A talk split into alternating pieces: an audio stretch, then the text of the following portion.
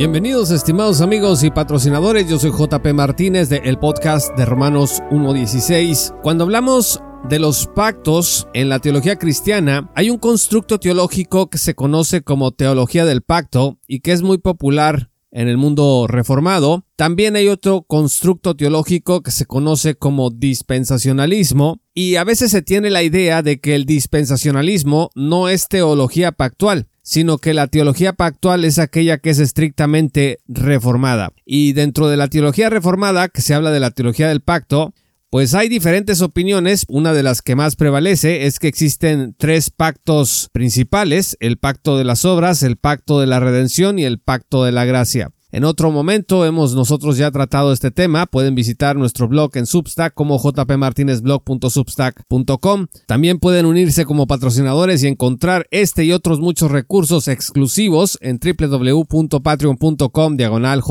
Martínez. Sin embargo, dentro del estudio de estos pactos teológicos, del pacto de las obras de la gracia y de la redención que son populares en el mundo reformado, pues vamos a encontrar que exactamente y estrictamente hablando, en términos literales, estos pactos no se encuentran en la Biblia, son inferencias del estudio bíblico.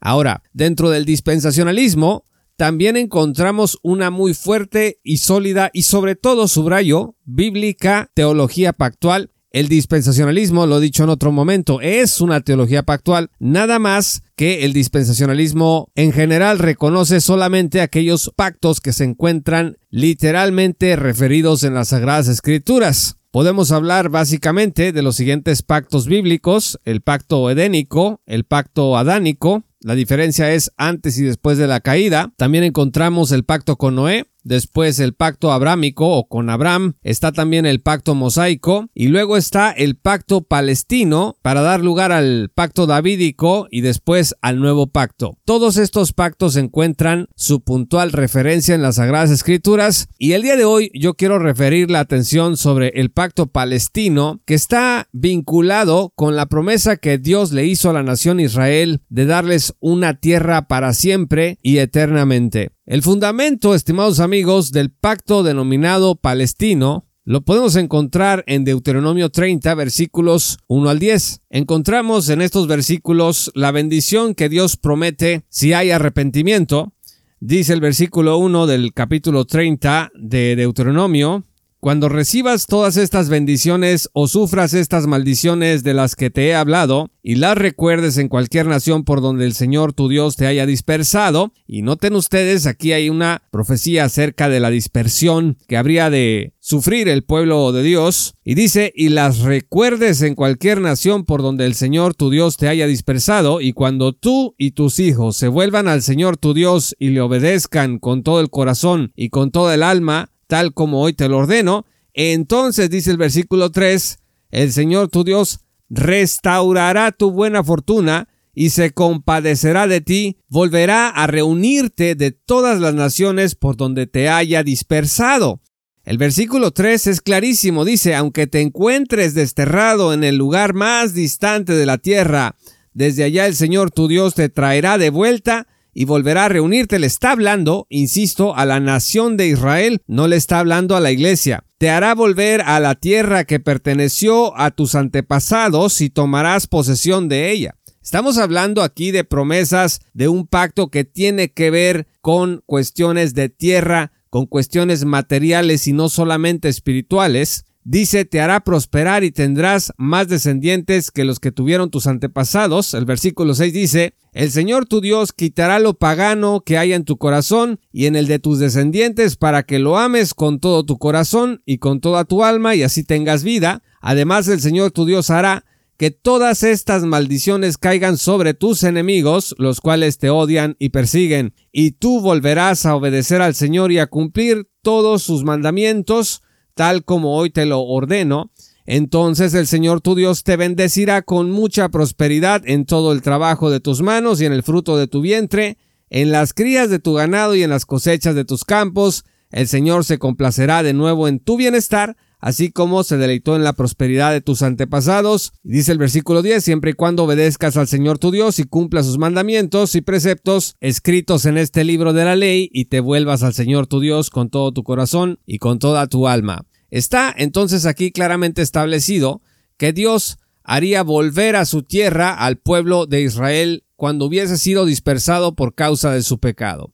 Si nosotros tomamos en cuenta la historia del pueblo de Israel, pues vamos a encontrar diversas dispersiones y algunos retornos en donde, sin embargo, los retornos no han representado lo que las promesas dicen en este pacto que se denomina palestino, que Israel habrá de recibir en dicha tierra. Dice el doctor Sperry Schaefer que la promesa dada a Abraham en Génesis 12, versículo 7, y subsecuentemente reafirmada a través del Antiguo Testamento, fue que la semilla de Abraham, es decir, Israel, poseería la tierra. Sin embargo, pues por la desobediencia, por el fracaso, Jacob y sus descendientes pues tuvieron que vivir en Egipto durante cientos de años antes del éxodo. Sin embargo, los libera, pero más tarde hay otra vez desobediencia, y otra vez fracaso, y viene la cautividad a Siria y Babilonia, y otra vez en su gracia, Dios le permite a Israel regresar a su tierra después de 70 años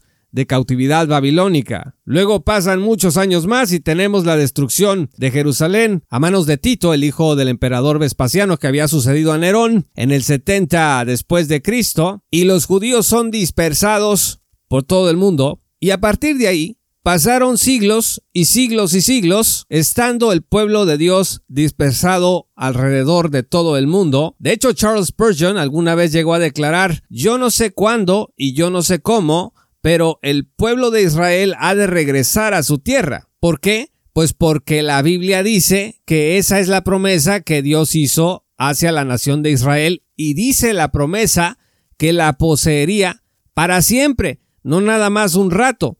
Vean ustedes lo que dice Ezequiel 39, versículos 25 al 29. Por eso así dice el Señor Omnipotente, ahora voy a cambiar la suerte de Jacob, tendré compasión de todo el pueblo de Israel, y celaré el prestigio de mi santo nombre, cuando habiten tranquilos en su tierra sin que nadie los perturbe, olvidarán su vergüenza y todas las infidelidades que cometieron contra mí, cuando yo los haga volver de entre las naciones y los reúna de entre todos los pueblos enemigos, en presencia de muchas naciones, y por medio de ellos manifestaré, dice, mi santidad, entonces sabrán que yo soy el Señor su Dios, quien los envió al exilio entre las naciones, pero que después volví a reunirlos en su propia tierra sin dejar a nadie atrás. Dice el versículo 29, atención, ya no volveré a darles la espada, pues derramaré mi espíritu sobre Israel, yo el Señor lo afirmo. Por si fuera poco, Amos 9, 14 al 15 dicen,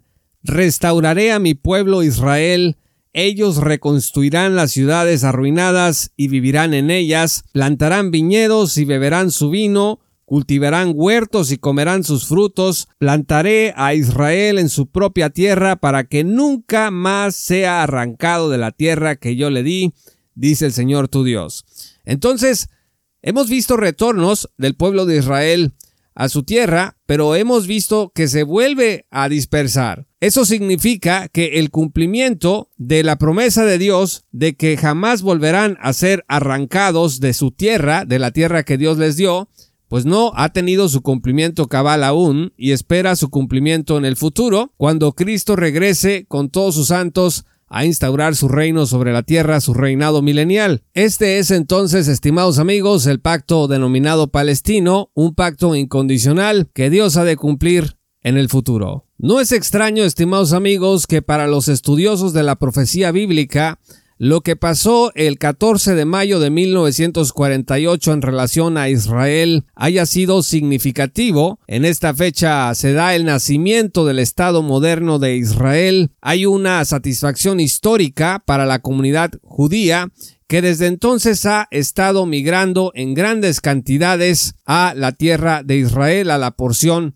del Estado moderno de Israel. Jamás se hubiese imaginado del 70 después de Cristo hasta 1948 que algo semejante iba a ocurrir. Tenemos los mil años de teología del reemplazo de parte del romanismo, tenemos más teología del reemplazo y también antisemitismo entre los reformadores. Sin embargo, entre los puritanos hubo un movimiento importante en donde se amaba a la nación de Israel se empezó a estudiar el hebreo en Inglaterra y se empieza a descubrir que Dios tenía un plan todavía para la nación de Israel. Esto empieza a favorecer el regreso de los judíos que habían sido expulsados de Inglaterra. Así que vamos a ver una escalada de eventos y pues cuando Spurgeon decía que un día Israel iba a regresar a su tierra, pues no había ningún indicio de ello. También John Nelson Darby habló al respecto junto con los primeros dispensacionalistas.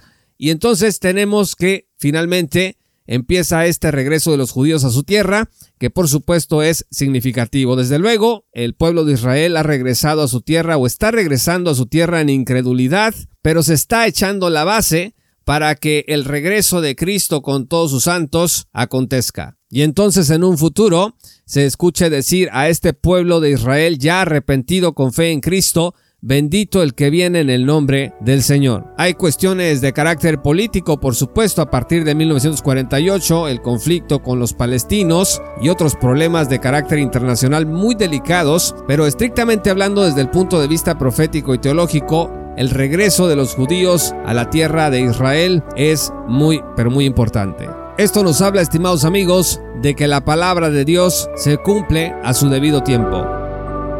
Muchas gracias estimados amigos y patrocinadores por haber escuchado este programa. Si aún no eres patrocinador te invito a que te unas en www.patreon.com diagonal J. Paulo Martínez. Accede a recursos exclusivos pero sobre todo a la oportunidad de estar con nosotros hombro con hombro en esta tarea de divulgación bíblica y teológica para la gloria de Dios. Síguenos en todas nuestras redes sociales como arroba JP Blog. Muchas gracias, yo soy JP Martínez y que el Señor los bendiga hasta que volvamos a encontrarnos. Esto fue Romanos 1.16 con Juan Paulo Martínez Menchaca. Únete como patrocinador y apoya la sana divulgación bíblica y teológica en América Latina. Romanos 1.16. Todos los derechos quedan reservados.